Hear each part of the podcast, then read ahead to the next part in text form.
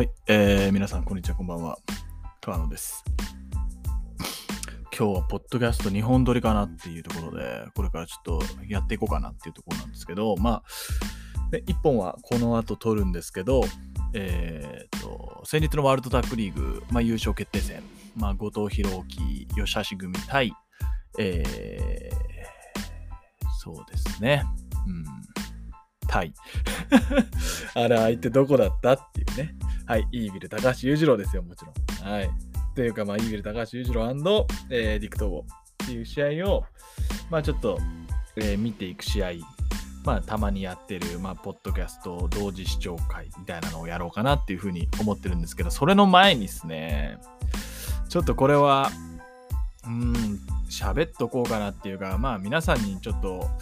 まあ、こういうことだからこういうことが起きるよっていうのを改めて改めてっていうかまあなんか僕の目にたまたま止まったんでちょっとお伝えしておこうかなっていうふうに 思ってまず1本目撮ってます。こっちは、えー、と音楽もなしなので多分速攻出るバージョンになると思います。えっ、ー、とですねなんか今朝なんかパラッとツイッター見てたらなんかノアのまあ、今度1.8で新日本プロレスと戦うプロレスリングノアさんですね。の、えーと、公式アンバサダーみたいなところが、なんかちょっと、私はアンバサダーで、うんたらかんたらでみたいな、なんかそういうやりとりをなんかしてるのが、まあ、目に入ったんですよね。なんか羨ましいだとか、なんか、なんで私はみたいなとか、なんかそういう、まあ、やりとりが若干、まあ、目に入ったというか、なんか、うん、みたいな感じで、任命された人が、うんたらたんたらみたいなのが、ちょっとまあ、目に、入りましてですね。で、これね、あの、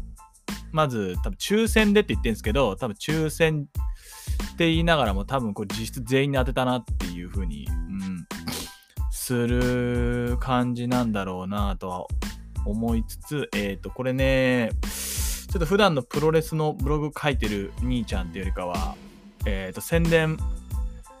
を主にやってる、まあ、プロモーションとかやってる人間の一意見として、うん、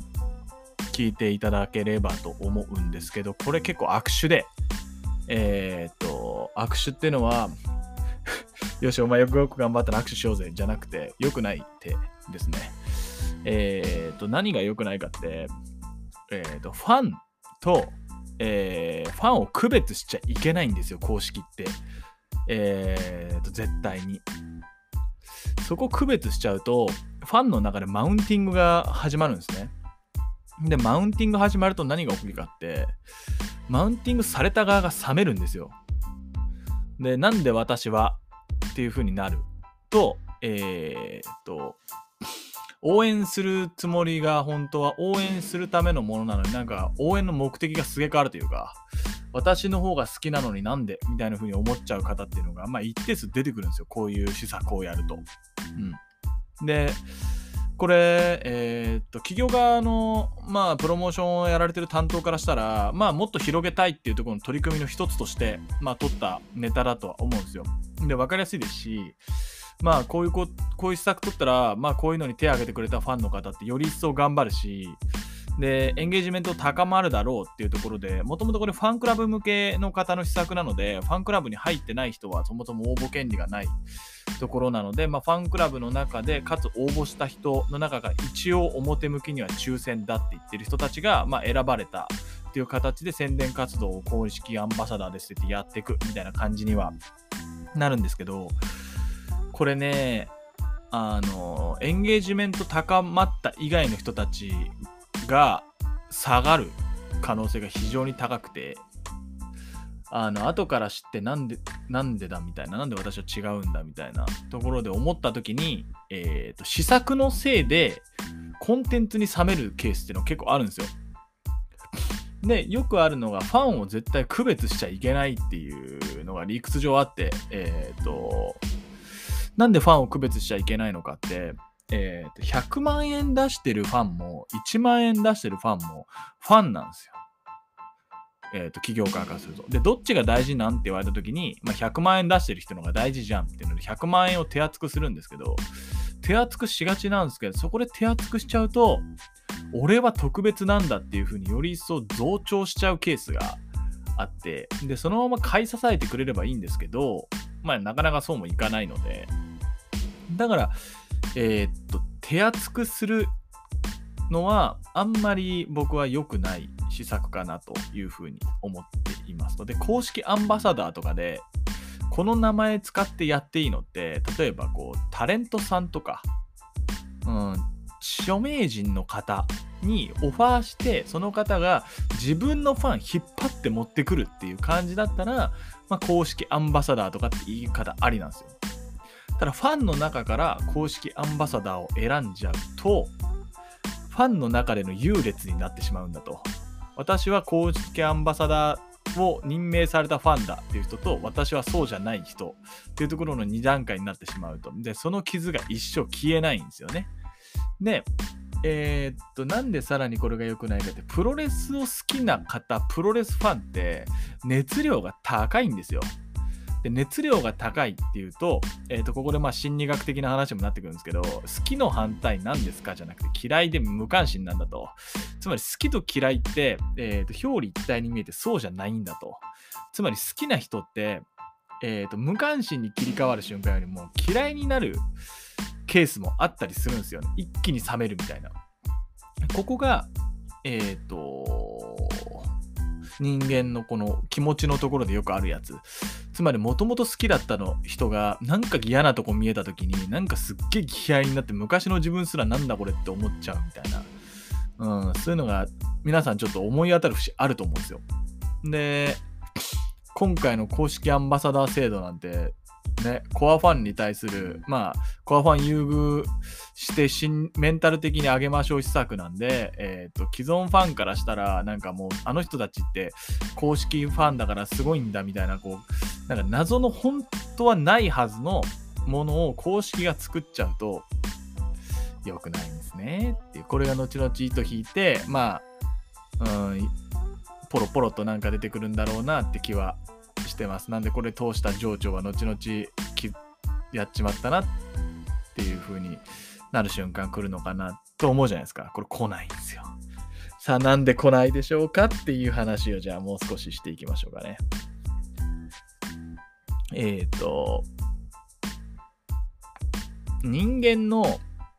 これ宣伝ですごく僕が大切にしてる哲学的なところの話にもなるんですけど好きな自分が好きな人、自分が尊敬している人、自分が信頼の置ける人から勧められたものっていうのが人間一番手に取りがちなんですよ。で、つまり僕、目の前で、僕の目の前でめちゃくちゃ痩せたなって人が何やったのって聞いた時にこういうことをやったんだって言ったものが仮にコストが低いものだったら取り入れたいって思うじゃないですか。ただ、YouTuber とかでこれやったら痩せましたって言っても、お前がたまたま痩せだけだから知らんって話になるっていう。うん。で、ブロガーもそうですよね。なんかこういう、これであれこうでとか言っても、結局身の回りのことじゃないからよくわからんみたいな。で、その情報の信頼性っていうところが、えっ、ー、と、オープンな世界には存在してないんですよ。ツイッターで私が好きなものはこれですって言ってるのって信頼度大して高くないって。じゃあ、どこの言葉が信頼度高いのって言われると、クローズドな場で行われているコミュニケーション、えー、まあ、バイネームでいうと LINE だったりとか、まあ、そういったもの、LINE であり、まあ、直接対面でのコミュニケーションでありっていうところで勧められたもの、これいいよってなってるものが一番信頼性が高くて、えーと、興味を持っていただけるようなものになるんですよ、実際は。まあ実際物事を知るのは SNS なんですけど、物何かを買うってなった時やっぱ友人からの紹介が一番強いので、つまり口コミがやっぱ最強なんですよ。なんだかんだ人を動かすってなった時に。で、えっ、ー、と、前向きに動かすんだったらそれでいいんですよ。ただ、ネガティブな方向の話の方が人間って口にしがちなんですよね。例えば、こういうのいいよ、ああいうのいいよってっていうのと、ああれ微妙だったんだよね、みたいな。ちょっとあれ買わない方がいいよ、みたいな話って、後者の方が割としやすいんですよね。なんでかって、友達に失敗してほしくないんでっていう。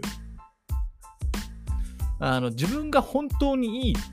もの、なんで8割、9割超えたものに関しては、10割までいったものに関しては、あれはいいよって熱く、鼻息荒く語りがちなんですけど、そうじゃなくて、4割、3割のものとかって、ああ、あれやめた方がいいよって平気で言っちゃうみたいな。っていうのがクローズのな場で行われているんですと。実際その SNS 上じゃないところで。ってなった時に、じゃあ、ノアって公式アンバサダーっていうのをつけてファンをなんかひいきしてるっぽいよっていうのがクローズドな場で話された時にじゃあノアさんを見に行く気が持ちが高まりますかっていうと僕は必ずしも、えー、と前向きに SNS で発信されてる情報だけが、えー、と効果的に発動するものではなく実際は裏でネガティブにな作用をしたものの方が人を動かさない結果を招くものになってしまうっていうふうに考えるので、えっ、ー、と、攻めるにしてはちょっと悪手だったなっていう。で、この企画をそのまんま通す時に絶対やんなくちゃいけなかったのは、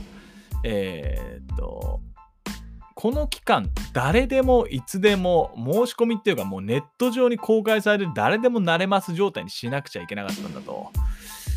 てか、それだったら別に何もないんですよ。あ、なりて、あ、こういうのやってるんだ、私もやろうっていう風にすぐなれるんで、うん。でも平等じゃないですか。そういった関係を取るんだったらあり。ただ、こうやってファンクラブの人で抽選したっていう手で優劣つけちゃうと、私は選ばれなかったんだけどねっていう話をクローズドな場で言っちゃうっていう。あ、そういうことやるんだっていう風になって、